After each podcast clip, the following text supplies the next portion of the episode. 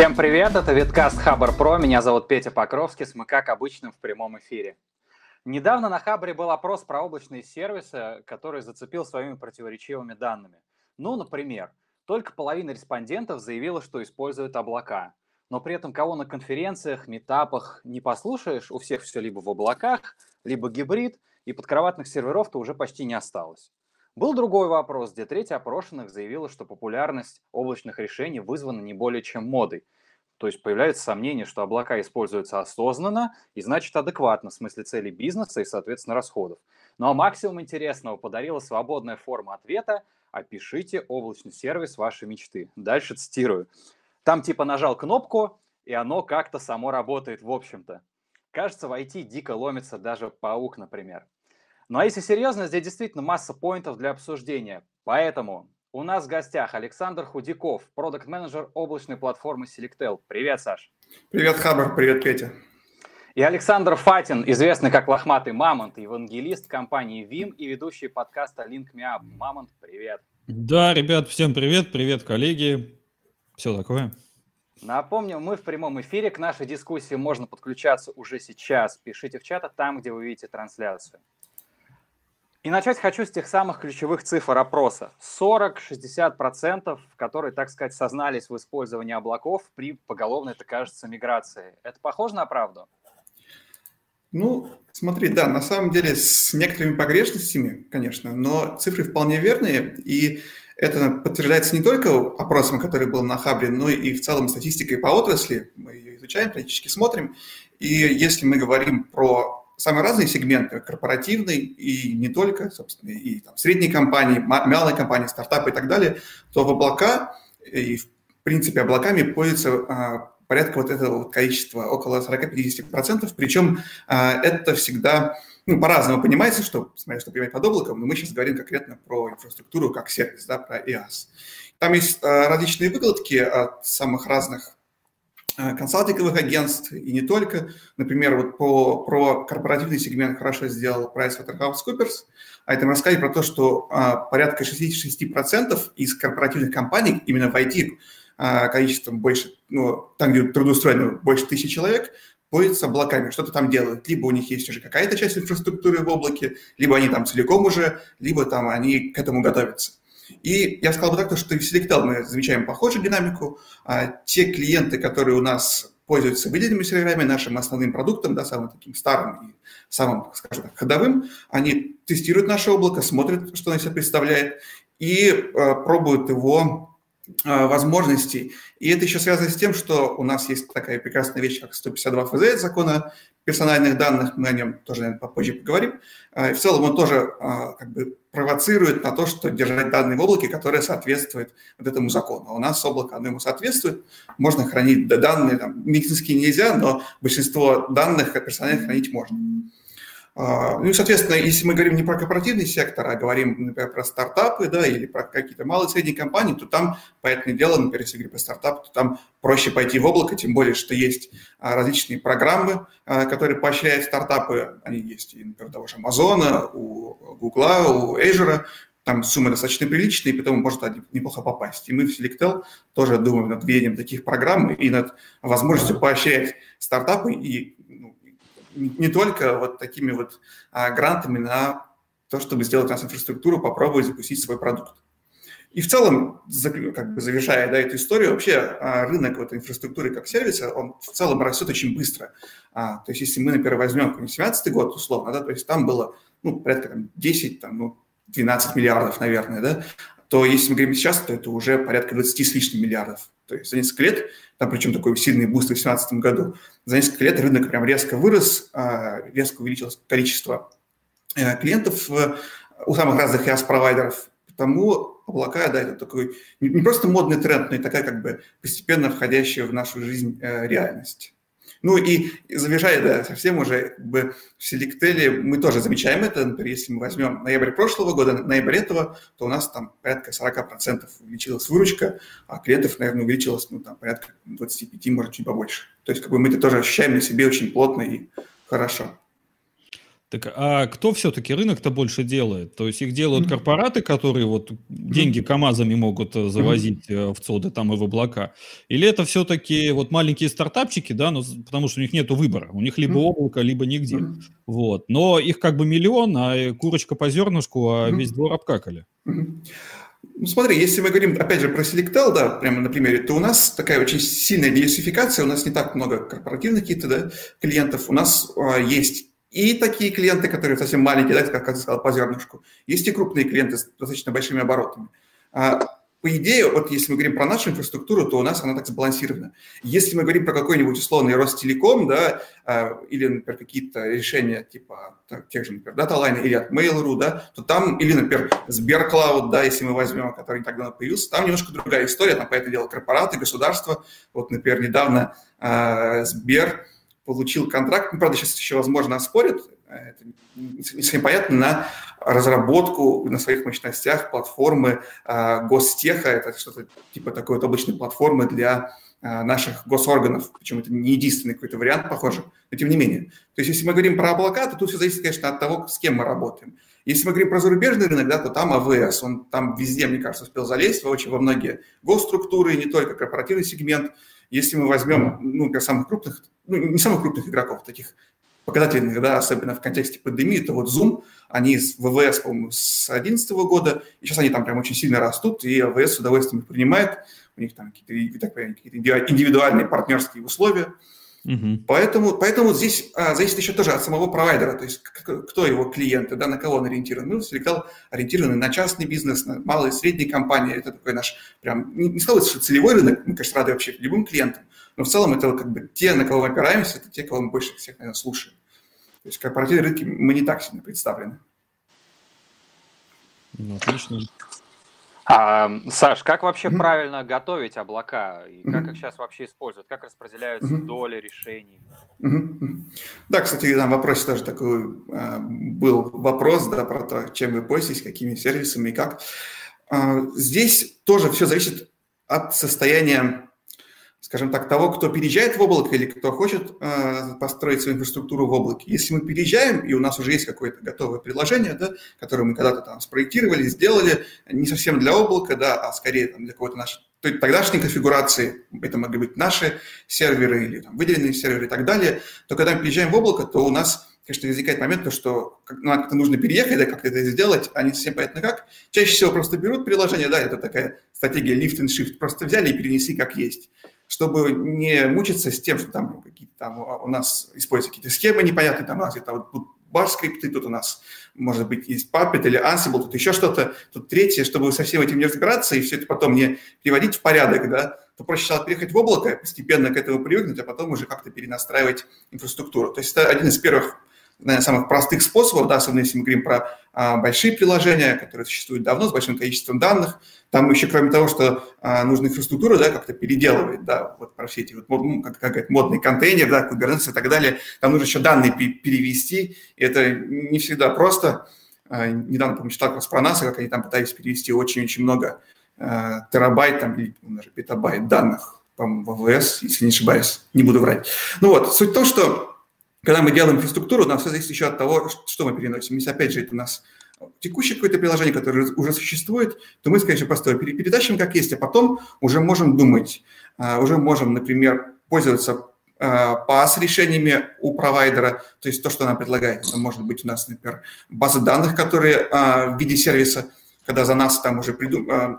настроили control plane да, базы данных, настроили там отказоустойчивость, резервирование и так далее, и так далее, мы туда просто переезжаем, плюс у нас мы можем в какой-то момент захотеть переехать на микросервис. Это делается не всегда и не всеми, да, это такая не серебряная пуля, но в итоге, когда мы начинаем заниматься такими адаптацией а, нашей, нашего текущего приложения к, облаку, к облаку, то мы непременно там переходим к тому, что нам нужен CI, CD. Ну, скорее всего, конечно, у нас уже есть в каком-то виде, да, так или иначе, э, но тем не менее, да, это такая как бы из ключевых историй, да, с облаком, собственно, что и делает его таким привлекательным э, с точки, ну, с точки зрения сравнения, например, с э, железной инфраструктурой где-либо на своем соде или внешнем, или арендованном.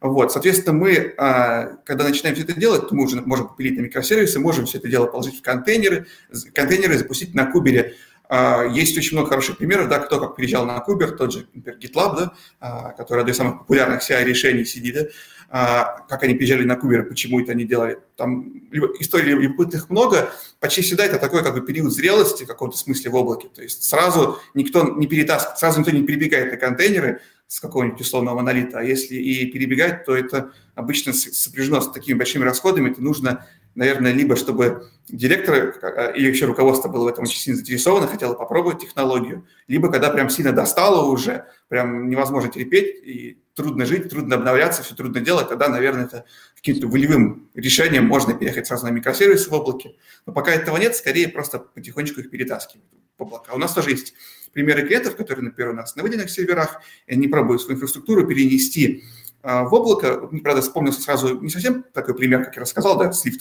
Там клиент как раз наоборот хотел вытащить, а, не заниматься, например, администрированием своей базы данных, а хотел ее перенести в наш PaaS-сервис. У нас есть PostgreSQL Selectel Managed, и он хотел бы туда переехать, и вот он сейчас это как-то так пытается обкатать и сделать так, чтобы это было максимально безболезненно. Вот, потому готовят их по-разному. Я, к этому хотел привести, потому что тут все зависит от потребностей приложения. То есть здесь не надо прям бежать за какой-то модной технологией и делать все, как там говорят, где-то там прочитали, посмотрели. Здесь скорее нужно идти от того, что если нас уже не устраивает текущее приложение, если мы понимаем, то, что оно нас ограничивает, то мы уже начинаем думать, что-то его как-то потрошить, что-то с ним делать. Так а слушай, Саш, так а вот mm-hmm. какая модель как бы происходит э, с вашей точки зрения? Mm-hmm. То есть в том смысле, что к вам приходят и просто говорят, там, нам надо, не знаю, 100-500 процессоров, 2 тера памяти там и сколько-то mm-hmm. дисков, или к вам уже приходят вот именно с этой болью, что, слушайте, у нас там есть приложение, написанное на лохматой Java, помогите нам это все в кубер запихнуть. Бывает и так, и так. Я бы сказал, в каком смысле? А, не так часто к нам обращаются именно тем, что вот решите нашу проблему, вот мы хотим в Кубер переехать с Java, настройте нам. Скорее всего, мы в таком случае, мы, конечно, а, предложим нашим администраторам, у нас есть отдельная команда, которая занимается администрированием а, клиентской инфраструктуры, мы предложим такой вариант, но если какой-то сложный проект, то не факт, что мы сможем здесь помочь, потому что мы в первую очередь провайдер мощностей, то есть мы предоставляем инфраструктуру, предоставляем мощности, то, как ими пользуется клиент, это уже на его усмотрение. Мы можем дать какие-то советы в рамках переезда, можем помочь с переездом, у нас тоже э, занимается как раз выделенная команда помощью с переездом, с миграцией в облако.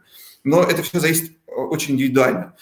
Чаще клиенты вырастают, то есть они начинают с чего-то маленького, да, то есть большинство наших клиентов, которые сейчас, например, в топ-5 в том числе, они начинали с чего-то совсем небольшого, то есть их там первый аккаунт это вообще на физлица, да, mm-hmm. то есть они, они попробовали, да, посмотрели, и в какой-то момент они там дорастают и становятся, ну, очень большими, там, за несколько лет. А особенно это если, у нас есть, ну, примерно образовательный сервис, а, один, который начинал тоже совсем, вообще, условно говоря, с дедиков, да, с облака, со смеси того и другого, постепенно он вырос весьма крупного угу. поставщика образовательных услуг. Да, и к тому, то, что это тоже индивидуальная история, могут и расти вверх. Бывает так, что приходят к нам. У нас был недавно тендер, мы все-таки иногда участвуем в тендерах, а там был очень крупный а, разработчик программного обеспечения антивирусного.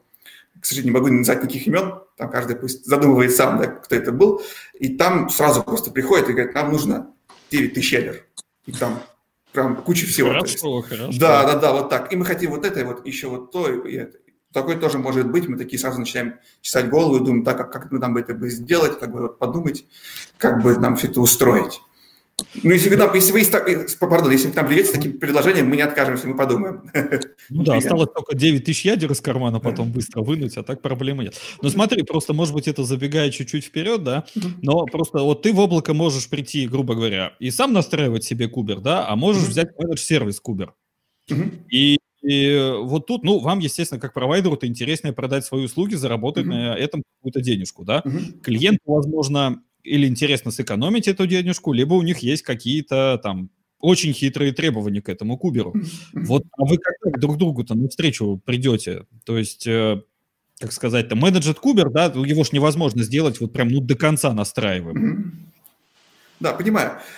Тут тоже, э, я вот уже повторюсь, да, много раз, зависит от потребностей клиента. Скажу так, у нас своим кубером в облаке, то есть который построен на наших виртуалках, пользуются три клиента из топ-5. То есть у них у всех есть кубер, который они используют в разных проектах, он у них есть свой, а, это либо, ну, может быть, достаточно большие кластеры, да, у некоторых чуть поменьше, зависит от того, какую задачу мы решаем.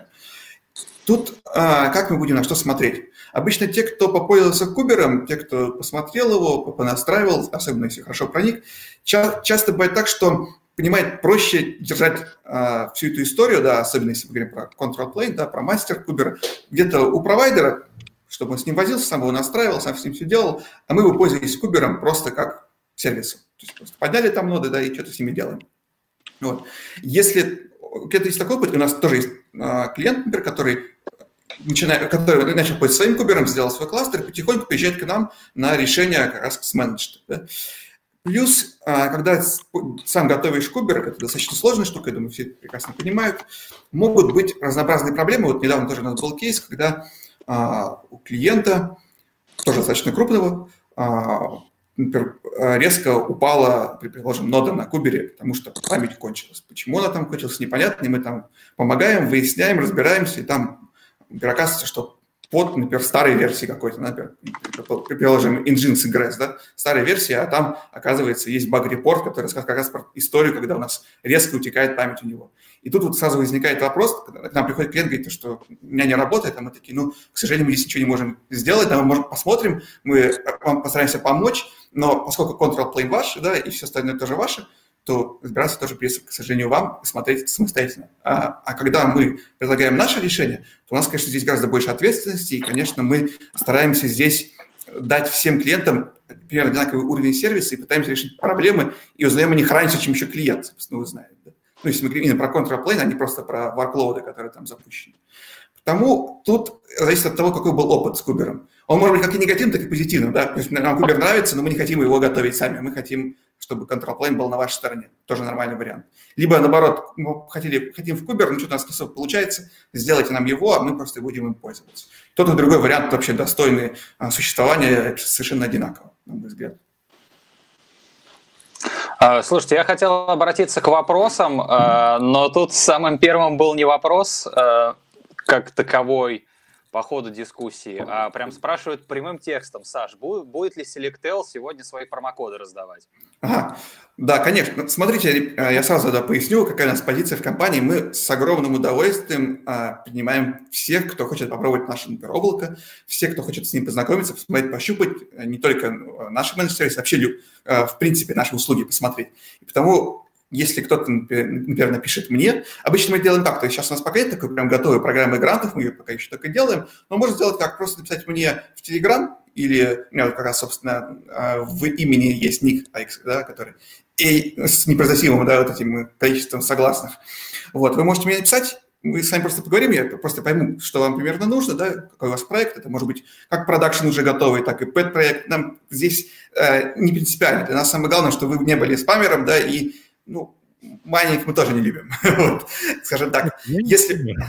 Да, да. И если вы не тот, ни другой, я в этом уверен, да, то мы с удовольствием дадим вам стартовые бонусы. И зависит еще от проекта. Если у вас какой-то крутой проект, там, и вам хочется, предположим, переехать, то тут обсуждаются бонусы ну, практически любого размера на то, чтобы посмотреть на наши сервисы, попользоваться ими и попробовать их, а, скажем так, наживую. Потому мы готовы, пишите мне. Прям промокодов раздать, к сожалению, не будем, потому что у нас был не совсем хороший опыт, когда раздаем промокоды, и они достаются не тем людям, и нам потом приходится разбираться со всем этим вот добром.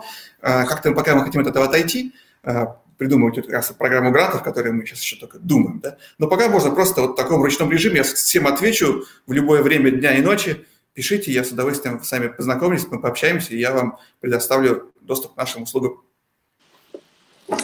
А, есть э, конструктивный комментарий, но без вопроса как такового. Давайте обсудим. Рынок делают корпораты, слишком много вещей имплементирует тот же AWS. А Мелкий бизнес не может позволить зачастую хорошего AWS-спеца, а который знает нюансы, как выстроить инфраструктуру и сэкономить косты.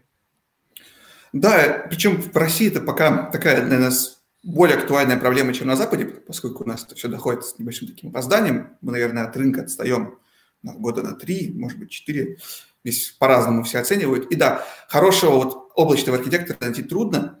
Есть разные варианты. Обычно это все-таки, мне кажется, аутсорс скорее. Можно не брать себе прям в команду спеца, а попробовать взять его на старте, посмотреть, что можно сделать, какими лучшими ресурсами воспользоваться и а, уже настроить свою инфраструктуру. И в случае с АВС тут еще, конечно, играет роль то, что у них ну, достаточно дорогие услуги, да, дороже, чем по рынку у многих, и они себе это могут позволить, потому что э, если мы говорим про рынок облачных вычислений, там порядка 45% всего мирового объема – это АВС, да, и, естественно, они задают правила игры. А, что у них круто, ОВС, и то, что я уже говорил, и то, что мне нравится, то, что у них есть гранты, можно попробовать взять у них. У них, кстати, есть, и, насколько знаю, сервис какой-то консультации, может быть, со стартапами, хотя я не уверен, да, точно. Вот, ну я к чему? Да, диверсификация, чтобы мысли по древу. Да, такая проблема есть. А, это, думаю, что постепенно решится. А, по мере наращивания опыта и работы. Если вдруг у вас есть какие-то там вопросы, да, и, например, у вас АВС слишком дорогой, вы можете приходить к нам. У нас есть ребята, которые занимаются э, и помогают с облаком в том числе, и мы придумаем какое-нибудь решение для вас. Пусть не такое крутое, как ОВС, да, понятно, что у них там, сколько у них, 178, да, то есть там можно собрать свое облако прямо из сервисов АВС, не прикасаясь вообще к виртуалкам, да, но мы тоже придумаем что-нибудь хорошее, интересное для вас. Ну, я бы, кстати, что еще хотел сказать, mm-hmm. что, ну, давайте не забывать, во-первых, что в ВВС количество разработчиков несколько больше, чем количество разработчиков, наверное, во всем Яндексе, Мейле там и прочих наших 100%. соотечественников, пытаются вообще что-то делать э, в облачной истории, да, поэтому ну и плюс, окей, плюс АВС, по большому счету, вот эту всю облачную историю именно вот в том виде, каком она есть, и придумал. То есть да. они уже пережили все детские болячки, они через них прошли, у них работает тьма людей, ну, конечно, они могут позволить себе ноги на стол положить и вообще назначать любые цены. Но, но, очень многие забывают две клевые вещи. Вещь интересная номер один. У АВС никогда не будет дата-центра в России. Это, как бы уже сказали очень многие люди, ну, не ждите, реально не ждите. То есть здесь можно очень долго выяснять и шутить на тему, что первое правило бизнеса в интернете не держите сервиса, сервера в России, как бы это, ну, без этого вообще, по-моему, нельзя, да? Но вторая очень важная история, когда у вас что-то сломается, ВВС по телефону, вы, вас позвонить-то не получится чтобы сказать, а, помогите, да, вам надо написать письмо, которое куда-то уйдет, подождет какого-нибудь робота, там индус на него посмотрит, оно куда-нибудь еще уйдет, через неделю вам, может быть, напишут, что да, спасибо, мы вас услышали, кейс принят, еще через две недели мы вам ответим. С нашими, как бы, с нашими сервисами все-таки не могу сказать за всех, но, насколько я знаю, у большинства еще прокатывает реально, если не позвонить, то хотя бы добиться ответа в тот же день. И это, блин, круто. И плюс еще по, на русском языке, кстати говоря. Mm-hmm. То есть здесь, э, да, технологически у нас все очень плохо, потому что, ну, давайте загибать пальцы публичных облаков, вот именно которые пытаются что-то сделать а, в таком широком известном поле, да, это кто? Это Mail, которому сколько там, года два, наверное, да, и вот Ян... и Яндекс буквально что-то тут вот недавно запустился, но еще сами они говорят, что, ну, ну, это как-то работает. Мы еще сами не поняли как, поэтому цены у нас будут самые низкие. И я, кстати, знаю людей, которым вот это вот, ну, у Яндекса самая низкая цена, а у нас тут это вот стартапчик на уровне то ли работает, то ли нет. Ну нафига нам ОВС платить? Да. Слушайте, а, а я бы вернулся бы к вот тому самому опросу, который я приводил. А, был, был там вопрос, что не достает российским поставщикам облачных услуг и дата-центров, и, по-моему, там каждый вообще найдет себе ответ по душе, потому что там перечисляется, что не достает и там э, и, и, и надежности, и легкости миграции, и с ценой беда. Ну что, реально все так плохо? Ну, вот это вот такой вопрос, да, на него трудно, трудно будет ответить. Смотря, опять же, я вот э, всех уже задолбал этой фразы, да, от потребностей. Кому-то, например, если мы говорим про те же сервисы Амазона, да, которых там много-много, не нужны, например, в облаке вообще. Нужны просто виртуалки голые. Вот мы хотим их, и мы их получим. Да. Соответственно, здесь особенных вопросов-то и не будет никакого российского провайдера. То это дешевле, чем Amazon, да, соответственно, и техподдержка на русском языке и так далее, и так далее. То есть там свои плюсы есть. Вот. Если говорить прям сам, про самые главные вещи, да, которых всегда, вообще не хватает, на самом деле, любым провайдерам, это, конечно, надежность, да, это то, чем все грешат на облака часто, то, что они падают, а падают почти все облака, и АВС тоже падает, не так давно он падал. И кажется, сразу, сразу защиту, что и Selectel тоже падал, и не раз там, да, потому что, к сожалению, это происходит, и от этого нельзя прямо убежать совсем. Естественно, а, здесь такой сразу как бы под, под спудом, да, это то, что падает вообще почти все, да, и, и домашний сервер может упасть, не только облако, да, и причем с большей вероятностью он упадет, скажем так. А, Потому всегда это надежный самый главный point везде, то что если провайдер надежный, и если он надежный в смысле именно контролируемость, да, то есть ты понимаешь, что вот в каких-то случаях он может упасть, а в каких-то там не, он не упадет, да, и мы какие-то вещи, там, уже какие-то болячки как раз пережили, да, в случае с АВС. Почему, да? Потому что они там уже много раз попадали, уже какие-то уроки сделаны, и теперь ясно, что, ну, и, кстати, многие клиенты, с которыми я общался, тоже говорят, что вот вы тоже падали не раз, и мы теперь знаем, что вы такой ошибку уже не повторите. Ну, именно эту конкретно какой другой, может, конечно, мы еще сделаем, да, а вот конкретную ошибку, которая была в прошлом, вы уже не повторите, да. И здесь, конечно, вот это очень важный момент, и надежность – это всегда самая топовая вещь, которая может быть, потому что надежный сервис – это та вещь, за которую, в принципе, готовы отдавать деньги намного выше по рынку. Обычно, к сожалению, вот прям добиться железобетонной надежности очень трудно, да, потому что падает все, это неизбежно. Скорее здесь э, вопрос в том, как это мы резервируем. Да, вот в случае с недавним падением АВС, да, там многих проблем, у тех, кто упал вместе с АВС, да, это огромное количество всяких сайтов, поскольку это был один из самых таких старых регионов АВС и густонаселенных, скажем так. Проблема была в том, что не было резервной инфраструктуры, да, куда можно было быстренько бы сфиловериться, да, и там, там бы запуститься хотя бы, да, в каком-то виде. И вот это самая главная проблема, то, что чаще всего проблема не только еще в том, что у нас ненадежный провайдер, мы сами мы тоже ненадежные, у нас нет надежной инфраструктуры, у нас нет запасного плана, вот этого disaster recovery plan, да, когда мы знаем, что делаем, если у нас все упало. Такое тоже бывает, и, к сожалению, пока это тоже встречается. А, слушайте, а что реально должно случиться, вот раз мы затронули эту тему, как бы как э, вендор должен облажаться, чтобы компания решилась бы на переезд из одного облака в другое, ведь это как бы трэш и угар и паук привет. Слушайте, знаете, по-моему, я тут влезу, по моему опыту, э, вендор, причем любой, не обязательно облачный, там, да, вот любой, как бы, вендор, который занимается поставкой каких-то услуг, ему могут простить и ошибку, и вторую, и третью, но если он эти ошибки признает и по-человечески относится к клиенту, да? А как это? То есть, ну, это, то есть, понимаешь, вот можно а, обосраться, да, включить потом козью морду и начать как бы тыкать пальцем в договор. А по договору мы, типа, ответственности не несем. Да, у нас никакой, SLA там, нет. не знаю, три месяца. Да, да, да, вот типа того, да. А можно как бы по-человечески сказать, что, блин, ребята, да, косяк, да, как бы мы, мы виноваты, да, там, э, вот вам, например, там такие плюшки, там, тыры-пыры, трали-вали. Э, потому что вот возвращаясь, например, как бы к дата-центрам, да, то есть тут, э, ну, понятное дело, рынок маленький, все друг друга знают, да, поэтому ходит тьма вообще легенд, что, например, там, не знаю, упал вот это, значит, дата-центр, полежал там, я не знаю, час, поэтому половина его клиентов теперь там чуть ли не несколько лет э, будет в нем хоститься бесплатно, вот просто потому что, ну, вот им позвонили, сказали, да, короче, извините, но не уезжайте от нас, пожалуйста. Просто, чтобы не портить с ними отношения. Тут соглашусь, то, что самая главная проблема, когда ты уйдешь от вендора, это когда ничего не понятно. То есть все, все упало, тебе никто не отвечает, ничего не происходит, никто ничего не делает. Вот тогда ты понимаешь, что ты остался вообще а, наедине с проблемой, которую ты не контролируешь. Ты как типа летишь в самолете, он теряет управление, ты падаешь вниз, и все, ты ничего не можешь сделать, ты там прикован к креслу, и вы падаете, и нет, даже тебя пилот не ободряет, что сейчас все будет ок, сейчас мы поднимемся обратно, нет, все то сейчас пойдем и разобьемся. Вот такое ощущение. И это самая главная проблема, да, когда нет никакой обратной связи.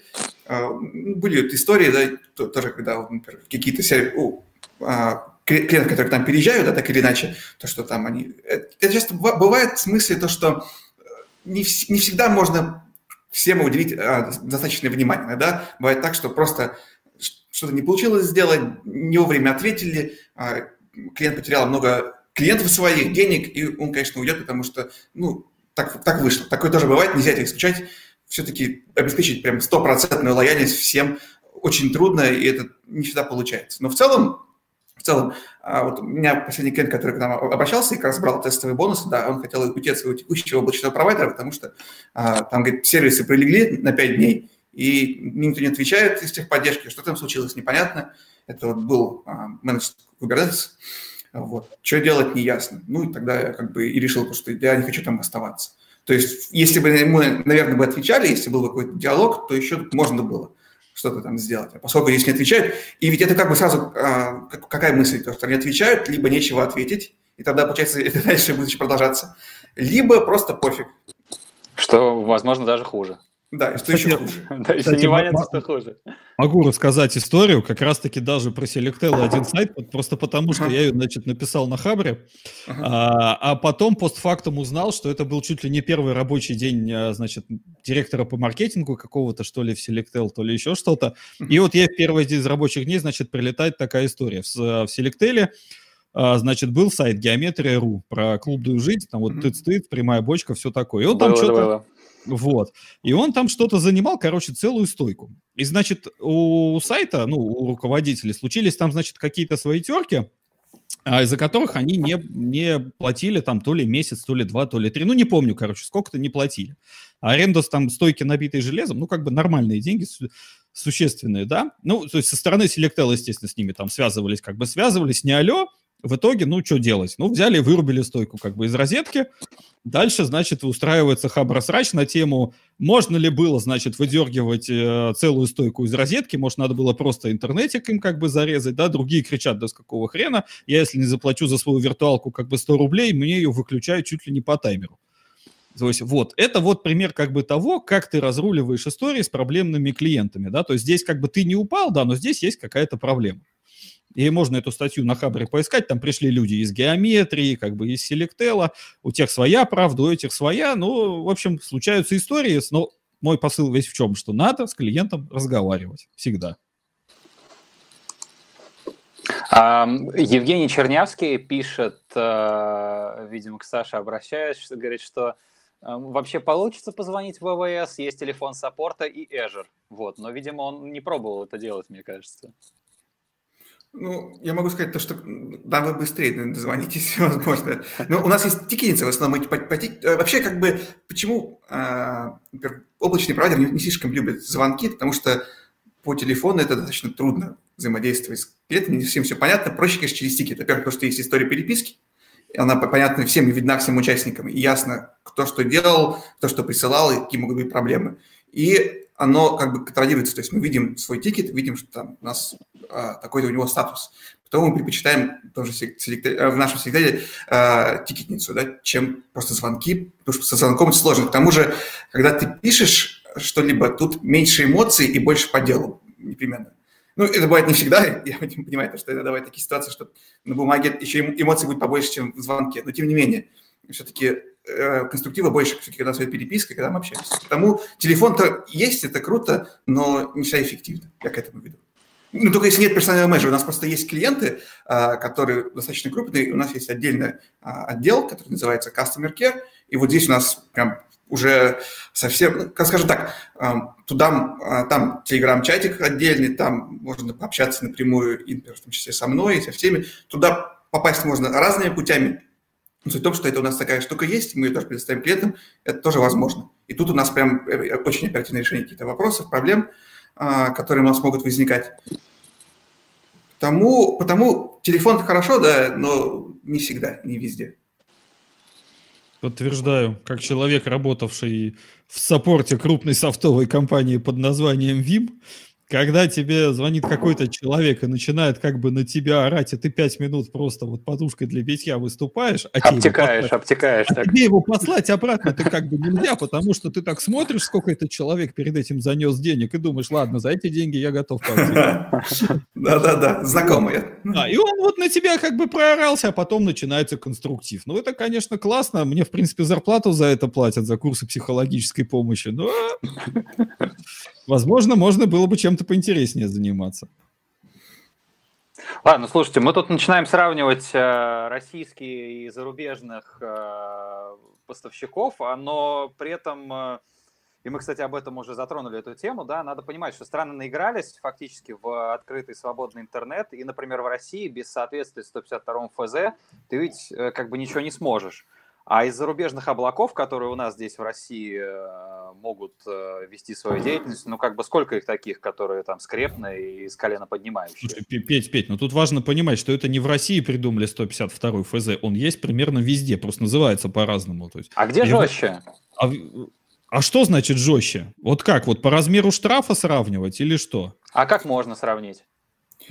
Я думаю, что GDPR, который в Евросоюзе, наверное, один из самых жестких в этом смысле закон. Во-первых, и по требованиям безопасности, да, и там штраф очень серьезный.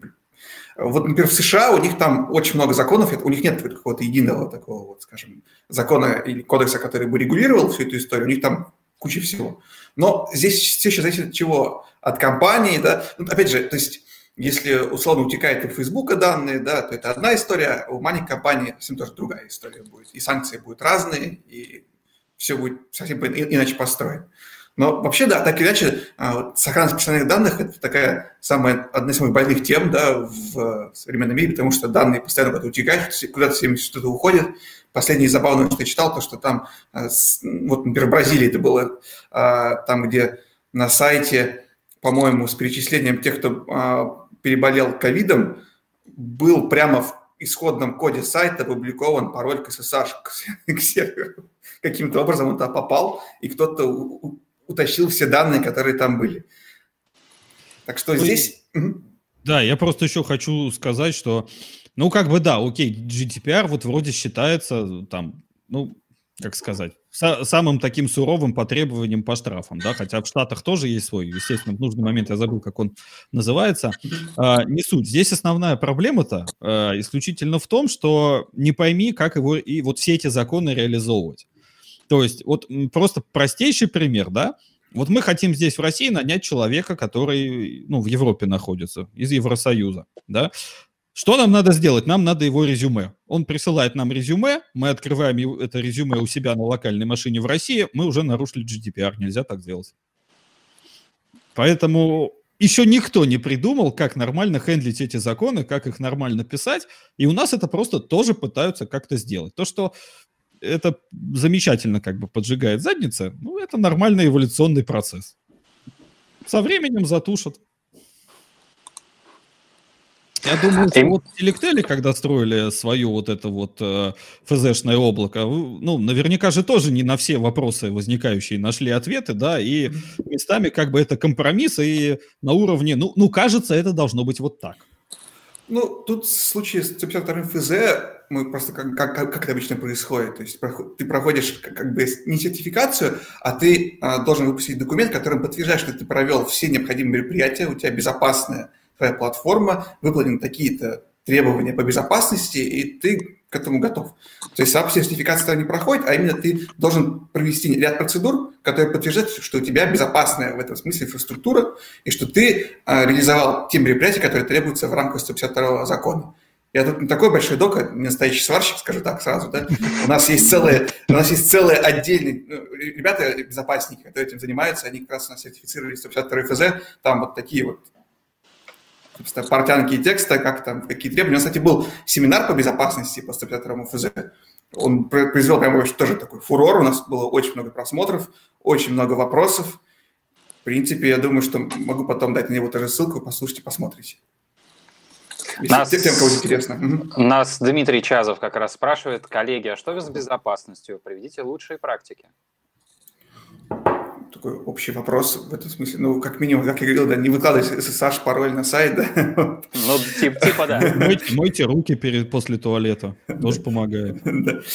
Здесь, конечно, вопрос, да, здесь от того, какую безопасность мы говорим. Если мы говорим про безопасность, безопасность инфраструктуры именно облачных провайдеров, то там есть самые разные уровни, да. Если мы говорим про безопасность именно внутри клиентских машин, да, виртуальных или это серверов, неважно, то это тоже совершенно другие, истории. Ну, там есть самые разные примеры, да, как достигается безопасность, там, условно говоря, во-первых, разделение там по, по доступу по ролям, да, соответственно, там, портный SSH менять и так далее. Там разные есть варианты, да, вот как это можно сделать. А, потом лучше конкретизировать, какая именно безопасность имеется в виду. Ну, окей, я думаю, что... Мы, мы, мы в облаке что делаем? Мы просто в облаке, э, если к нам кто-то ломится, да, по, пытается, например, э, по SSH ломиться и пытается подобрать пароль, либо пытается ломиться к нам в облако и пытается подобрать так, к управляющим серверам тоже пароль, мы все такие попытки смотрим, видим, где у нас там success, не success, потому те, кто когда сломает, мы знаем, кто это, условно говоря, делает, с какого айпишника и как. То есть ну, такие вещи элементарно мы отслеживаем, конечно. Да, я думаю, что Дмитрий нас слушает. Дмитрий, уточните mm-hmm. вопрос, мы к этому вернемся. А, так, еще давайте вопросики, вопросики, вопросики. А, пам-пам-пам-пам-пам. Недавно видел статью, как перевезли 1С в Кубер. Сталкивались ли вы с такими задачами? К сожалению, прям я сам вот не сталкивался с 1С в кубере, но, наверное, почему бы и нет. Если захотеть, то можно сделать. Ну, вопрос, конечно, что это за 1С и как? Мне кажется, конечно, редкий кейс. То есть, ну, явно непростая история с 1С. Ну, можно, наверное. Мне кажется, это вот вечная прекрасная история про то, а надо ли пихать э, базу mm-hmm. там в контейнер, какие приложения должны быть в кубере, mm-hmm. да, то есть это история про stateless и stateful. Mm-hmm. Конечно, 1С так вот схода не выглядит, да, да как идеальная штука для кубера. Ну да, вот э, по многим причинам. У нас, например, вот если мы говорим про 1С в контексте именно облачной платформы, то это в первую очередь база данных. То есть там это, наверное, такая самая ключевая штука с 1С. Потому что если у нас определенное количество пользователей, то мы уже не можем пользоваться, например, стандартной там, базой 1С, этот файлик, да, огромный, который там может быть. То нам нужно уже какую-то нормальную базу. Мы, например, предоставляем PostgreSQL для 1С адаптированный. У нас еще делается, сейчас потихоньку ребята делают кластер прямо эм, этот, Microsoft SQL, который сервер, а, вот его потихонечку делают, тоже как раз для этих историй, связанных с 1С. Вот это большая проблема, не знаю, мне кажется, в Кубер пихать э, и вправду, но это все зависит от того, опять же, какие потребности, не просто так делалось, в Кубер запихивалось. Вот, но к тому, что скорее это такая самая уязвимая часть 1С, это база, да, самая, ну, в плане быстродействия. И вот ее положить, например, к нам в менедж-сервис, это хорошая история, потому что и отказоустойчивый, да, и, придет, и скорость там, соответственно, выше, чем если мы говорим про стандартное решение от 1С, да, выйти этого файлика, забыл какое-нибудь расширение, не помню, извиняюсь. Вот. А Кубер не знаю, я не сталкивался, к сожалению, к этому. Не знаю, как можно сделать Cloud Native 1С, хотя, наверное, можно. У них есть а, решение, по-моему, Fresh, если не ошибаюсь, облачное, но я с ним тоже не сталкивался напрямую. Ну, давайте только честно, все-таки Cloud Native приложение в 99% случаев это специально написанное приложение, примерно вообще с нуля, с учетом вот всей на свете специфики э, облаков, э, вот всего этого сервер-леса э, и всего прочего, и всего прочего, да, потому что тоже вот знаю как бы миллионы тысячу примеров, то есть люди видят какой-нибудь там S3 совместимый сервис или сам S3, такие, блин, круто, ну, давайте туда все запишем, давайте базу нашу туда запишем. В следующий день приходит как бы счет размером с полугодовой их бюджет на IT-сферу, и у них резко все падает. Ну, то есть, блин, ребята, вы изучите сначала, что делаете-то. То есть это, естественно, ко всему, к любой технологии относится, но с облаками тут вот как-то, да, реально дофига слишком мифов. Слушайте, раз мы затронули историю с сервис, э, это фактически, наверное, самая модная нынче облачная тема, а насколько мы реально ней близки? Если мы говорим про российских провайдеров, то мы не так, чтобы прям очень близки. К этому мы тоже идем, например, в рамках нашей облачной платформы. Если сейчас все будут промотировать ее, незаметно да, для вас. У нас есть, у нас есть а, облачные функции. Это, а, скажем так, часто их называют просто serverless, да, вот там AWS это лямбда и так далее. Это не совсем serverless, да, сервис немножко по-другой, это сама концепция. Суть в том, что мы с помощью этих функций можем запускать код прямо в облаке без сервера, без всего, как, собственно, и называется. То есть мы открыли а, сервис, положили туда код, ну, это прямо я сейчас очень сильно упрощаю, и запустили. Все, он там работает. Да. То мы вот, так, вот такой шажок сделали. Это пока не сказал бы то, что пользуется большой популярностью, пока что это технология новая, но мы ее стараемся развивать, стараемся ее промотировать, тоже знакомить э, людей с ней и пытаться как-то ее сделать более доступной. Но пока что, если мы говорим про serverless, то это, конечно, наверное, впереди планеты все. Это AWS, они одни из самых, ну, если не ошибаюсь, первые, да, вот это лямбда, когда в 2015 году запустилась, да, mm те, собственно, те, кто не сам концепт придумали, а именно его практическую реализацию, и они его постепенно, последовательно как бы воплощают в жизнь. Вот у них есть а, Aurora, да, база данных, которая тоже скейлится в serverless, то есть мы запускаем, она у нас там instance поднимается, он там что-то еще умеет размножаться, не знаю в каких количествах, и а, все это тоже делается без какого-то нашего напряжения, там, без нашего там, участия в деплое да, и там, поднятия сервера. И постепенно к этому все, естественно, будет идти, потому что сервис это удобно. А пока что это, конечно, дорого, да, и не знаю, может, это останется дорого и в будущем. Здесь трудно загадывать, но в целом сама технология, сама по себе идея, конечно, очень крутая. То есть мы берем, а, просто пишем код, а, вот, например, у Amazon есть классный сервис там Amplify, про него можно тоже почитать, для веб-разработчиков, для мобильных разработчиков, там а, условно компоненты Amazon это почти компоненты SDK, грубо говоря. То есть я взял, захотел базу, просто сделал компонент базы, у меня там что-то с ней случилось, поднялась. Захотел там S3 подключить тоже в виде компонента. Я работаю как бы не с а, инфраструктурой, да, с какой-то облачной, неважно вообще любой, да, а, а я просто как разработчик, особенно когда, например, не так много опыта а, в администрировании, а это нормально, да, если например, делаю мобильные приложения, или я, например, фронтенд-разработчик, нафиг мне это, эти сервера, инфраструктура, мне это не очень интересно, да, то для меня это вообще прям серебряная пуля, я просто там все, все поднял, у меня там все работает, посмотрел, как это делает, все круто. Это здорово в том смысле, что мы а, вот эту концепцию облаков последовательно как бы воплощаем да, в жизнь. Мы, я имею в виду вообще все там, провайдеры облачные, то, что для тебе нужен просто код, а мы за тебя его запустим, подумаем, там все настроим, вот эта вот кнопка, которая типа «хочу, чтобы все было хорошо», вот это вот к этому. Оно, естественно, там с заделом на, а, для, выгодным для АВС или для других провайдеров, да, это вендорлог, соответственно, да, какой-то определенный, например, на том же каком-то фрейворке, да, который мы используем, как типа префай на сервисе, да, каком-то. Естественно, здесь есть коммерческая подоплека, без нее никуда, но и не только. Ну, здесь еще осталось ответить на очень важный вопрос, который ставят, к сожалению, перед собой далеко не все э, разработчики. Он звучит как «зачем?». То есть, если у тебя есть какое-то приложение, да, как мы все помним, деньги в IT заносят все-таки корпораты enterprise. Да, то есть, если у тебя есть приложение, которое уже 10 лет как бы работает у тебя на там own серверах или даже, окей, на VPS, как предположим, да, зачем тебе вваливать кучу времени в то, чтобы его перенести на serverless? То есть, что ты от этого обретешь, кроме огромных как бы расходов? Что у твоей эксплуатации штаны подвернутся, ну, это, конечно, здорово, а бизнесу-то с этого какое счастье. Поэтому здесь, возможно, для полноценного перехода на serverless, знаете, должен, должен какой-то э, сместиться парадигма у самих разработчиков, да, и пройти, грубо говоря, поколение. То есть, когда придут разработчики, которые изначально пишут для, на serverless а, да, mm-hmm. или для, или на, не знаю, как тут правильно, и, соответственно, они изначально будут предлагать решения, для него сделаны, для него оптимизированы, и не будет уже стоять вопроса, да, а, давайте мы наше вот это вот старое что-то написанное еще для Windows XP и отлично работающее, попытаемся запихнуть сервер лес, потому что это модно, и лямбда функция это круто. Согласен, потому что текущее какое-то приложение, особенно если все устраивает и нет никаких вопросов, да, и прочее, то это совершенно бессмысленно. То есть, ну, я, я думаю, что э, в нормальном бизнесе и никто не разрешит такое. То есть, если кто-то прибежит, я сейчас давайте перепишем на сервис, то скажут, ну, нет. Mm-hmm. А вот если мы делаем какие-то, например, новые части, да, или новый проект, да, в, в рамках, вот, например, нашей текущей какой-то инфраструктуры и в рамках нашего бизнеса, то мы можем там посмотреть и, и понять, нужно нам это или не нужно, какие нам, естественно, и как бы ну, можно повториться, и это тоже очевидно, что всегда нужно брать инструмент по, по цели. То есть нет смысла да, брать какую-то моду технологии, просто применять, потому что это круто, все так делают. Можно, опять же, с модой технологии, тем более сложной, можно попасть в просак, можно оказаться в такой ситуации, то, что у тебя вроде бы сроки уже горят, а технология не такая крутая, как показалось, что нужно срочно делать, и мы все возвращаемся к старым там, вещам, да, быстренько костылем, а потом страдаем. Потому, конечно, нужно всегда смотреть на то, какие задачи мы решаем, какие у нас сроки, все эти вещи, а потом уже выбирать технологию. То есть, она, конечно, вторично. Вот. Слушайте, слушайте, а я хочу воспользоваться служебным э, положением и задать вопрос из чата, потому что, во-первых, его задает отличный человек Эмиль Гарипов, это такой большой друг нашего подкаста, очень хороший специалист.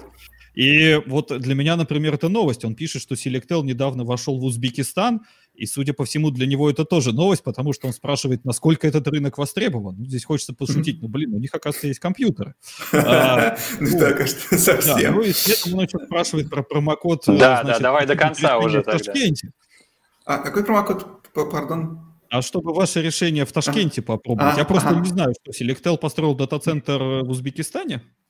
Нет, там сложная сейчас история. Э, регион, там есть компьютеры, и количество. Это, это мы, мы это выяснили экспериментальным путем, да, там они есть.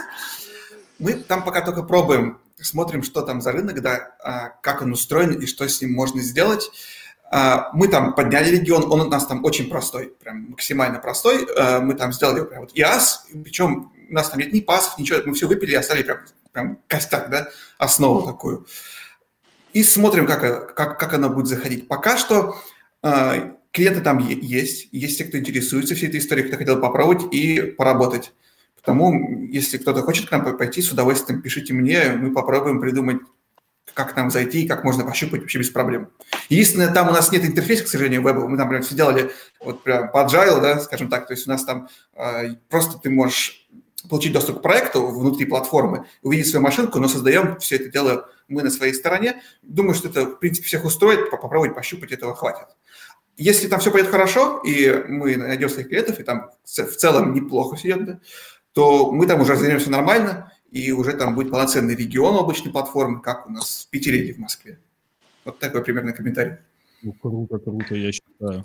Давайте еще о, о, о тех, у кого есть компьютеры. Вот Евгений Чернявский спрашивает, есть ли у вас скидка при ренте серверов за год, например? Пока у нас таких штук нет, да, это вот, э, и как у OVS Reserve, да, называется инстанс, да, когда там берешь на три года дешевле. Мы можем индивидуально такие вещи решить, если интересный проект, да, да и не только, если как бы, мы видим перспективу, то без проблем мы всегда идем навстречу. Потому можно просто написать, и мы посмотрим, что можно сделать. Слушайте, а, а там в чате еще вот на, накидывают, а верите mm-hmm. ли вы в, в, в OpenStack? Я считаю, мимо такого пройти вообще нельзя, слишком жирно. Да-да-да, то есть прям набросили. Мы, мы верим, да, да. Ну, просто потому что мы его очень хорошо знаем, мы с ним достаточно давно возимся, да, и понимаем, э, как он примерно уже устроен наконец-то, да, то есть мы уже с ним пощупали, посмотрели, разобрались, все попробовали, везде шишек понабивали, потому, естественно, мы в него верим, мы строим все свои решения пока на пистеке, и других вариантов у нас нет. Я сейчас говорю именно про облако Selectel, я не говорю, что у нас еще просто есть облако VMware, да, но это немножко отдельная история. А, а так, в целом, в рамках э, те компоненты, которые есть в OpenStack, всякие разные, мы используем в том числе и во внутренних сервисах тоже. Поскольку мы просто их умеем готовить, мы с ними уже знакомы, э, у нас достаточно много патчей э, сделано для, для компонентов OpenStack, какие-то вещи там поправили под себя, затюнили. И потому, да, мы в него верим, мы его стараемся, с ним будем работать. Да и в, я не сказал бы то, что это... Вот если мы говорим, да, вот про эту историю с OpenStack, кстати, недавно на LinkMeUp выходил, да, подкаст как раз про него, и, к сожалению, как не послушал, я не подписан на Patreon, извиняюсь. Я жду, когда выйдет в открытом доступе на сайте. Скоро уже, наверное, выйдет. Скоро, да. Вот хоть кажется, что типа такой баз... Это был в прошлом, да, базворд, сейчас это такая уже большая история.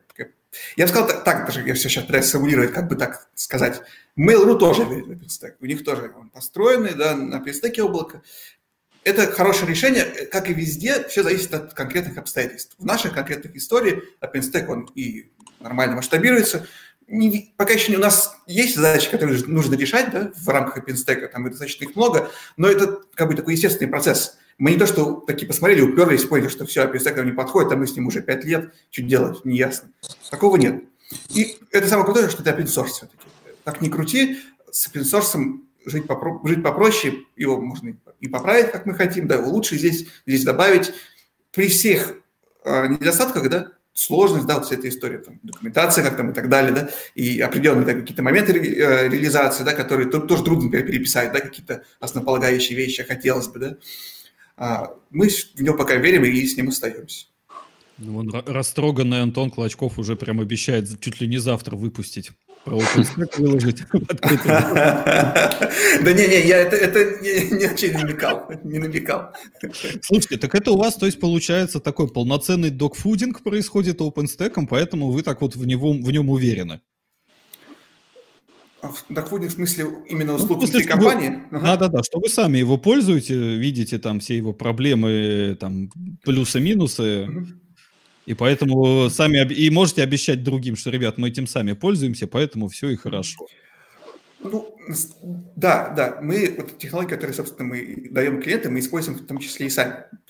Тут еще в чем дело, а, у нас, например, есть выделенные серверы, у нас они такие достаточно, я думаю, ну, те, кто знакомы с выделенными серверами Selectel, я думаю, многие, да, понимают, потому что они такие весьма автоматизированные, то есть там есть api они у нас быстро поднимаются, там есть куча вариантов с кастомной конфигурацией, фиксированной и так далее. И вот мы, у нас как бы такая основная цель – это совместить и облако, и вот, собственно, железки вместе сделать такой типа bare metal cloud, когда вот ты можешь прямо в облаке, в облачной платформе в OpenStack поднять себе выделенный сервер там за 5 минут, ну, условно.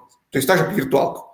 То есть нужна тебе виртуалка, берешь, делаешь виртуалку, ну, нужен тебе железный сервер, делаешь железный сервер прямо в облаке, все из одного места растет, главное, не с того самого, да, а, вот, и все работает как бы внутри, то есть как бы сама наша цель – это вот все запихать в условное пистек, в условное облако и давать пользователям возможность работать с облаком как таковым. То есть не просто разрозненный набор услуг, а облако, и внутри него может быть все что угодно, все, что мы захотим.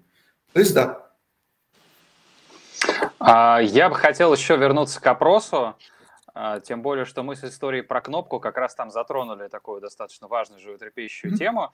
Вот тот самый вопрос про «Опишите сервис вашей мечты», а, в котором форма ответа была свободной, есть прям ответ, типа, что вы хотите, волшебную кнопку. Вот все ли хотят такой условной кнопки, чтобы нажал, нажал и забыл, да?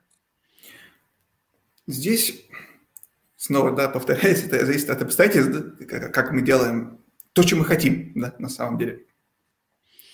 Иногда кнопка такая, это, ну, плохо, потому что мы все понимаем, что когда у нас есть одна кнопка, у нас только один путь есть. Вот ты ее нажал, либо не нажал, два варианта, да, у тебя только один как бы путь. Потому а, обычно это выбор пользователей. Обычно просто стараются максимально упростить как, как, а, какие-то вещи. И вообще в целом само по себе облако, это, конечно, как бы, если мы будем проводить такую аналогию, это абстракция над чем-то там, над железкой, да, грубо говоря. Я сейчас не про конкретную реализацию, а про саму суть. То есть мы накидываем себе слой абстракции, чтобы нам было проще с ним жить. То есть если я, иду в облако, то у меня, условно, я знаю, что, например, там у меня есть резервирование да, какое-то, у меня отказ, оно более отказоустойчивое, в отличие, например, от выделенного сервера какого-то, который чисто мой, и все эти вопросы закрываю я сам вплоть до того, что я там сам себе там слежу тем, что у меня диски там не кончились, если они качаются, я там себе их докидываю и так далее, да, в облаке это все решается, и масштабирование тоже решается вот прямо за тебя. Ты за это просто платишь дополнительные деньги. Там облако всегда, конечно, дороже, чем, например, тот же Дедик, потому что какие-то вещи за тебя уже решили, тебе уже дали этот сахарок, да, и ты им можешь пользоваться. Соответственно, там идет дальше, наслаивается, то есть Теперь это у нас контейнеры, да, когда мне не нужно думать там про то, что у меня там какое-то сложное приложение, как мне его раздеплоить, чтобы там все не упало, или как его обновить, чтобы все не упало. Я там это себе там его потрошу, да, на, на контейнеры, на микросервисы, все это, это, это дело, и потом могу уже как бы быть более уверен, что у меня все все истории, например, с обновлениями или с а, работоспособностью production закрыты. Опять же, за это тоже плачу чуть больше денег, особенно если за меня это делает провайдер. То есть я не сам делаю кластер кубера или там базу данных, а за меня ее делаю. И там дальше вплоть до этого вот уровня serverless, да, когда за меня уже там подумали вообще за все, я просто код запускаю и ничего не думаю. Ну, на самом деле, так-то вокруг, скажем так, IT хватает э, примеров и реализации этой кнопки, да, взять, mm-hmm. например, те же самые айфоны. В них в огромном количестве мест у пользователя нету права на выбор. То есть Apple как бы зашил логику поведения, и все, ты от нее не отступишь. Хорошо это или плохо, это, как помните, была шутка, как бы, что следующий iPhone будет э, вашего любимого цвета, если ваш любимый цвет серый. Вот, это как бы оно и есть. Подходит тебе или нет, ну, решать тебе.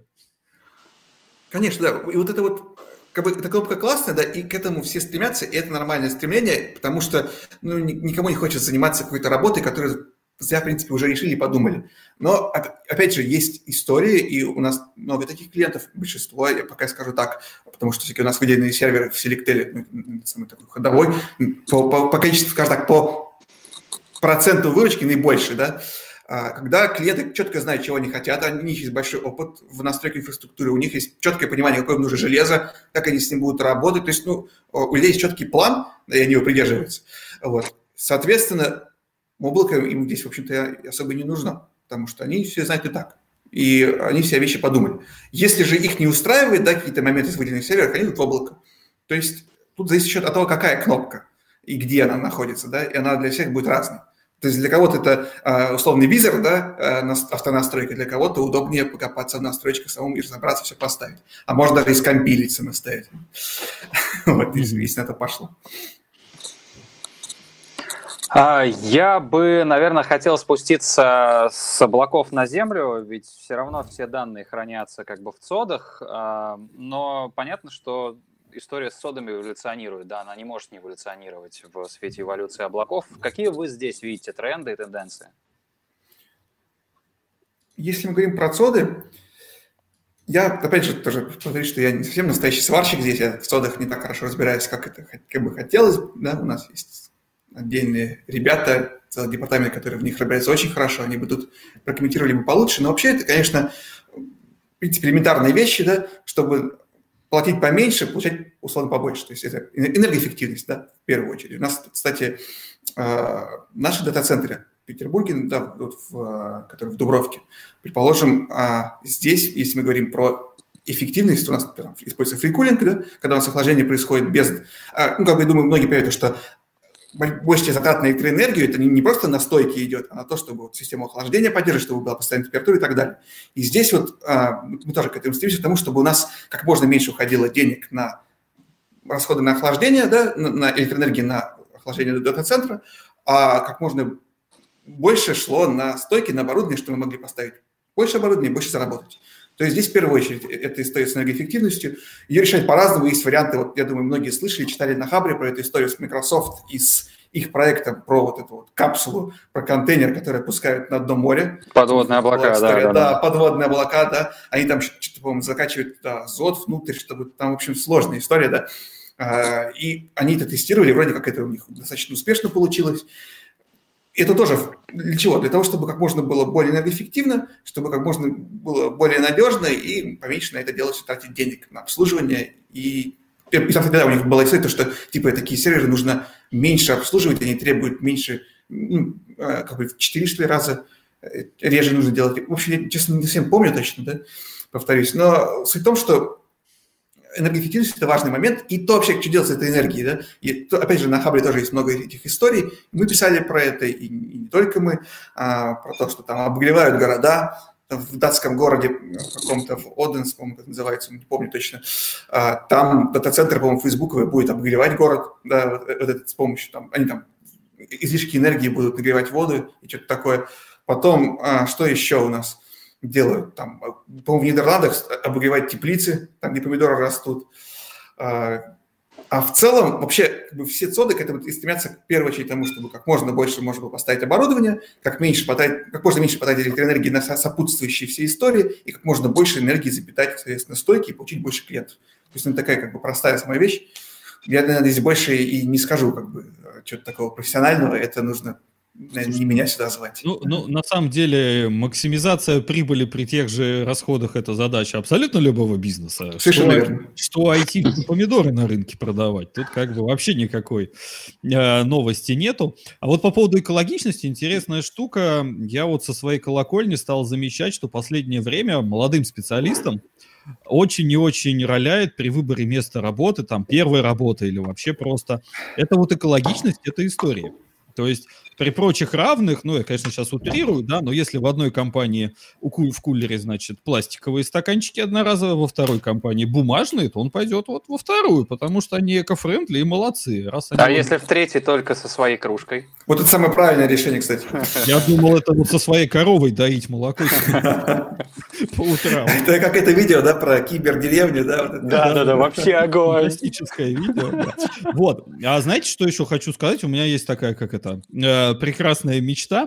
То есть ни для кого не секрет, да, что, ну, во-первых, самый крупный дата-центр это кто? Это Google, это там Amazon тот же Facebook. самый. Да, Facebook. И ни для кого не секрет, что они используют кастомное железо. Причем настолько кастомное, что э, э, там вот им делают его под них, начиная вот с корпуса и понеслось. Но, что интересно, софта из этих корпораций в народ вышла уже тьма. Тот же самый Google постоянно контрибьютит и в open source, и они продвигают свои решения, и, прости господи, вот этот SRE, который сейчас на каждом углу как бы лепит, это все гугловская история. Но железных решений почему-то от этих корпораций никто не видел. Вы попробуйте где-нибудь найти информацию о том, какие сервера использует Google в Гугле вы ее не найдете как бы точно, потому что они ее оттуда вообще страшно выпиливают, когда там появляются какие-то слухи и, и какие-то сливы. То же самое Amazon, то же самое Facebook. То есть вот у меня давно вопрос ходит, а вокруг чего такая военная тайна? Ладно, окей, то, что у тебя сейчас крутится, да, это, это тайна, но то, что у тебя крутилось пять лет назад, ну, что не рассказать-то? Интересно же. В случае с этой историей про АВС сразу скажу, они, мне кажется, вкладывают и сейчас очень много денег как раз в разработку процессоров. Это у них недавно вышел а, новая версия Graviton, которая армовый процессор, который дешевле намного, чем, например, Intel. Там они предлагают прям очень инстансы по очень неплохим ценам. Потому они в это вкладываются, и я бы не сказал то, что они скрывают свои конфиги, Amazon особенно. То есть они прям четко показывают, что у нас вот такая там, а, так, так, такой-то будет прост стоять, примерно такого-то типа. Естественно, они не будут рассказывать всего, что там есть, но это скорее делается потому, что это не факт, что кому-то интересно. Ну, только в энциклопедических. Не, я, я имею в виду не то, что там какой у них прод, сколько оперативки, там, сколько дисков на юне, да, а прям вот кнопка «Хочу купить сервак, как у Амазона». Ага. Зачем? Ну вот хочу, что вам жалко, вот хочу собрать там свой Linux и запускать. Вот я дурак. Здесь я даже не знаю, как правильно ответить. Да, мне кажется, здесь Что? и нет правильного да, ответа. Ну, да. я, я просто я не помню, вот, я тоже не видел публикации про то, какой использует железо Google или Facebook, но это просто я специально не искал. Была на самом деле публикация несколько, не знаю, лет пять, наверное, назад или больше. Возможно, еще подобные были, не знаю. Появилось, по-моему, как и все в интернете на Reddit изначально, что какой-то чувак, значит, написал, что ему по ошибке, там, перепутали адрес или еще что-то, ему домой привезли какую-то, значит, он не понял, что это такое, позвонил там какому-то своему другану, он пришел, они стали колупаться, и оказалось, что это юнитовый сервак, кастомный, и вообще никто никаких, никогда таких не видел, вот просто инопланетные технологии, и судя по всему, это вот значит гугловый. И дальше там начинается э, теория заговора, значит, э, и это стало как бы выноситься, там это пытались перепостить, но вот сейчас якобы в интернете хрен это найдешь. Не знаю, может быть, можно это найти? Я понял, с ребятами приехал по ТВН, и все, больше никто их не видел, да. Ну, что-то такое, да. Так, а, давайте, наверное, перейдем к вопросам, которые у нас остались. Вот Юрий Зорин прям напрямую спрашивает Сашу, эм, вот. Как решить размещать сервер в стойке у вас? А, да, пардон. Как решить, размещать сервер в стойке у вас или арендовать выделенный? Какие подводные камни в каждом из подходов? Ну, мне кажется, главный подводный камень – это что нужно сначала купить сервер, если мы говорим не про выделенный сервер, у нас а просто арендовать место в стойке. Мне кажется, основная проблема, что нужно потратить много денег, еще зависит от того, какой мы хотим сервер, да. Может быть, если мы хотим что-то простенькое, то поменьше, а хотим что-нибудь помощнее, то побольше. И это самый главный вопрос. То есть, если мы говорим про аренду стойки, то тут сразу мы решаем какие вещи. Мы решаем энергообеспечение, соответственно, мы подключение решаем к провайдеру, да, к интернету и так далее, но больше мы ничего не делаем. Все, вот на этом у нас кончается наша зона ответственности. Все с сервером делайте дальше вы сами. И, соответственно, вы покупаете его тоже самостоятельно. Если мы говорим про выделенный сервер, то это совсем другая история – это уже наша, это, во-первых, а, услуга, то есть мы предоставляем этот выделенный сервер вам в аренду. Вы можете выбрать любую конфигурацию, которую потребуется из списка, а, который у нас есть, либо собрать свою кастомную, мы тоже такое даем. У нас поставлен, например, на поток, можно сделать, в принципе, все, что хочешь. И а, мы уже обеспечиваем, соответственно, что если там что-то сломается, какой-то из комплектующих, мы предоставляем SLA, то есть мы заменим ее в течение там, определенного времени. И за это вы будете платить в месяц, ежемесячно. Естественно, это не так, что вы всегда его купили, да, как в случае с железным сервером, такой частый point, то, что я вот могу купить железный сервер, зачем мне его арендовать? Ну, соответственно, а, как бы нужно понять, что вместе с железным сервером мы покупаем еще и обслуживание, да, то есть незаметно для себя, и много чего другого. И если мы все посчитаем, да, целиком все расходы, а, и, и на сервер, и на его обслуживание, то у нас выйдет, возможно, и подороже, чем выделенный сервер на весь срок жизни проекта. И э, чем хороши и выделенные серверы и облако, да, или сразу вставлю его, а, тем, что можно всегда перейти на что-то помощнее. То есть, если мы говорим про апгрейд сервера своего, то это нужно купить. Опять же, будет downtime неизбежно, да, соответственно говоря. А в случае с выделенным сервером мы можем просто на него переехать, да, потому что мы арендовали у соседней вот стойки помощнее и перешли. А в случае с облаком еще проще. Вообще взяли, просто создали себе виртуалку или текущую просто увеличили по мощности, и отлично. Все это делается там за минуту. Ну, я говорю именно про облако. С выделенным сервером будет подольше. Потому это такой вопрос, который решается на уровне, вот, что у нас за проект, можем ли мы себе позволить вот, э, покупку такого сервера, а нужен, нужен ли он нам вообще этот сервер, что мы с ним будем делать потом, а можем ли мы его обслуживать и так далее, и так далее. Если мы все эти вопросы все задаем и понимаем, что нам выгоднее свой сервер, то мы покупаем его. А если мы понимаем, что проще арендовать выделенный сервер и себя снять все эти заботы, всю эту проблему и денег, и денег сэкономить, да, соответственно, в, как бы, в перспективе временной, да, то мы берем выделенный сервер или берем облако. Вот так, как-то такое. Угу. Саша, еще Евгений Чернявский спрашивает, у вас в облаке реализованы ли SG? Блин, я сейчас очень стыдно, я не, не знаю, что это такое. Ну, я думаю, вообще, что... вообще в голове прям, прям пустота. А можно без аббревиатуры, я так пойму? Я думаю, что это по поводу security что-то. Security. А, Security Groups, все, да. я понял. Вот это да. Здесь сообразил. Спасибо за подсказку. К сожалению, вот эта вот история, как раз которая связана с OpenStack, да, к нему немножко возвращаемся. А почему у нас нет там Security Groups, и у нас еще есть там разные моменты, связанные с сервисом, типа VPN у нас сюда спрашивают, почему нет VPN как сервис, да, или там фаервола. К сожалению, то сетевое ядро, которое мы используем в облаке, оно не слишком производительное сейчас. Мы сейчас как раз, собственно, очень активно этим занимаемся тем, чтобы найти что-то более более нам подходящее, либо сделать как-то так, чтобы оно работало быстрее. Это плевок в сторону OpenStack сейчас? Нет, нет, ну просто, просто это так, это просто факт. Я не сказал, что это плевок. И наши текущие наверное, инсталляции здесь есть. Я вот глубоко не разбирался, в чем именно там проблема, имеется в виду именно конкретно нашей имплементации, но суть в том, что у нас это будет тормозить. Там же в OpenStack как сделано, вот эти security groups, они на основе IP tables, они тормозят. К сожалению, мы не можем позволить себе, чтобы все это дело тормозило ради security groups, потому мы их вынуждены были от них временно отказаться. К сожалению, мы предлагаем клиентам самостоятельно решать этот вопрос на уровне вот виртуалки. Это один из наших таких вот минусов, которые мы стараемся исправить, но пока что не дошли. Я надеюсь, что в ближайшем будущем, в следующем году мы все-таки как-то этот вопрос закроем. Я понимаю, что это штука важная и нужная, но пока что это вот положение дела такое. А вот, кстати, я помню в вопросе, там был прямо такой вопрос, что как люди предпочитают организовывать связь до облака. Угу. Я даже помню варианты, что там, значит, один был вариант, просто даешь им айпишник, дальше они там страшно строят туннели или VPN поднимают, да. Второй был вариант, это... А, это автоконфигурация железки, да, то есть там... Я помню, по-моему, Azure появилась у них у первых, им просто говоришь, что у тебя стоит на гейте, она там шуршит мозгами, выдает тебе кусок конфига, ты отправил, все, счастье. И третий вариант, по-моему, самый удобный, но тоже самый редкий, это преднастроенные прокси-appliance'ы некоторые, которые вот ты mm-hmm. поднимаешь один в облаке, один у тебя, жмешь вот эту самую большую красную кнопку «Сделай мне красиво», все, канал поднялся. Ну, это вот, это вот история как раз, да, когда у нас это на уровне сервиса вот выделено. Если мы решим вопросы вот с сетевым да, ядром внутри OpenStack, то и эта штука у нас появится. Вот как раз у нас пока удерживает от таких проектов только это. То есть, то есть вы пока только вот нате вам голый айпишничек и дальше сами. Ну, э, грубо говоря, да, прям вот, конечно, не хотелось бы так прямо сказать, что прям грубо. Так мы стараемся, конечно, здесь тоже помочь, если вдруг особенно это крупный клиент. Но в целом, если прям говорить грубо, то да, пока что это так. Мы, Помочь, в смысле, ему цисочку поднастроить его? Ну, ну, не совсем. Если он, если у нас оплатит услуги команды ребят, администраторов, то да, конечно.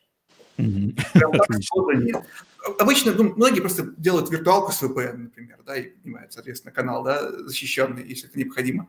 Пока что это вот мы все, что можем на своей предложить. Ну, давайте, наверное, последний вопрос на сегодня.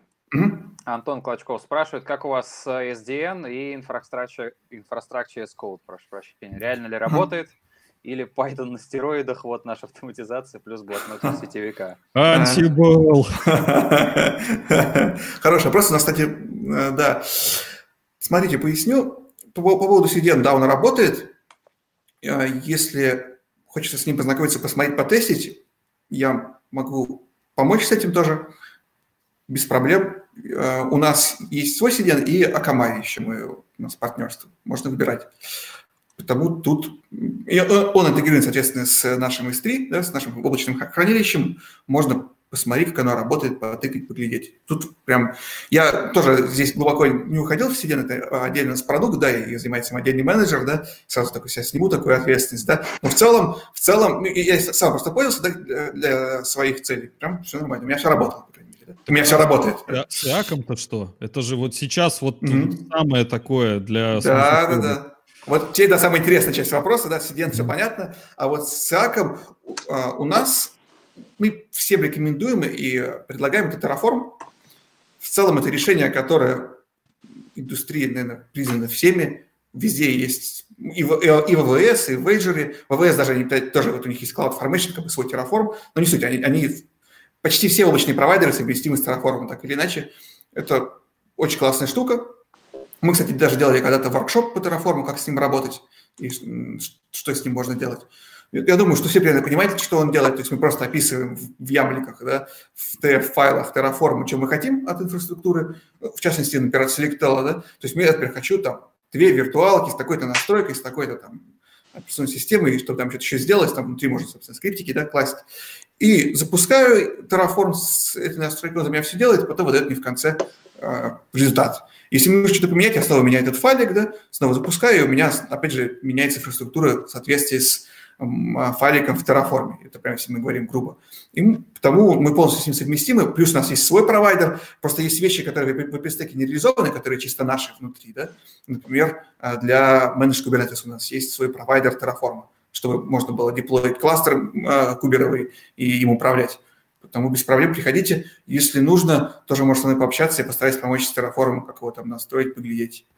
И, кстати, сразу хотел прорекламировать. У нас есть в Телеграме канал, ой, не канал, ну, у нас канал, если и так знает, есть чатик, называется Selectel Community.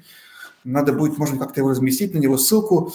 А, туда можно добавляться и там спрашивать. Там есть все, во-первых, продукт менеджеров целая куча у нас там сидит, техподдержка есть и много кто еще. Если есть какие-то вопросы, пожелания и, опять же, какие-то кейсы, да, которые хотелось бы разобрать, пишите, мы прям там быстро отвечаем, стараемся помочь. Мы его как-то хотим развивать, чтобы у нас было такое вот как раз сообщество, с которым можно было поговорить напрямую в, э, в телеге. Можно как-то просто потом будет выложить ссылки, не знаю, как это решим, с ребятами, наверное. Но было бы здорово. Все в телегу. Друзья, на сегодня все. Это был Виткаст Хабар Про. Трансляцию нам помогли провести наши партнеры из СБТГ. Меня зовут Петя Покровскис. Увидимся. Все, спасибо всем. Пока.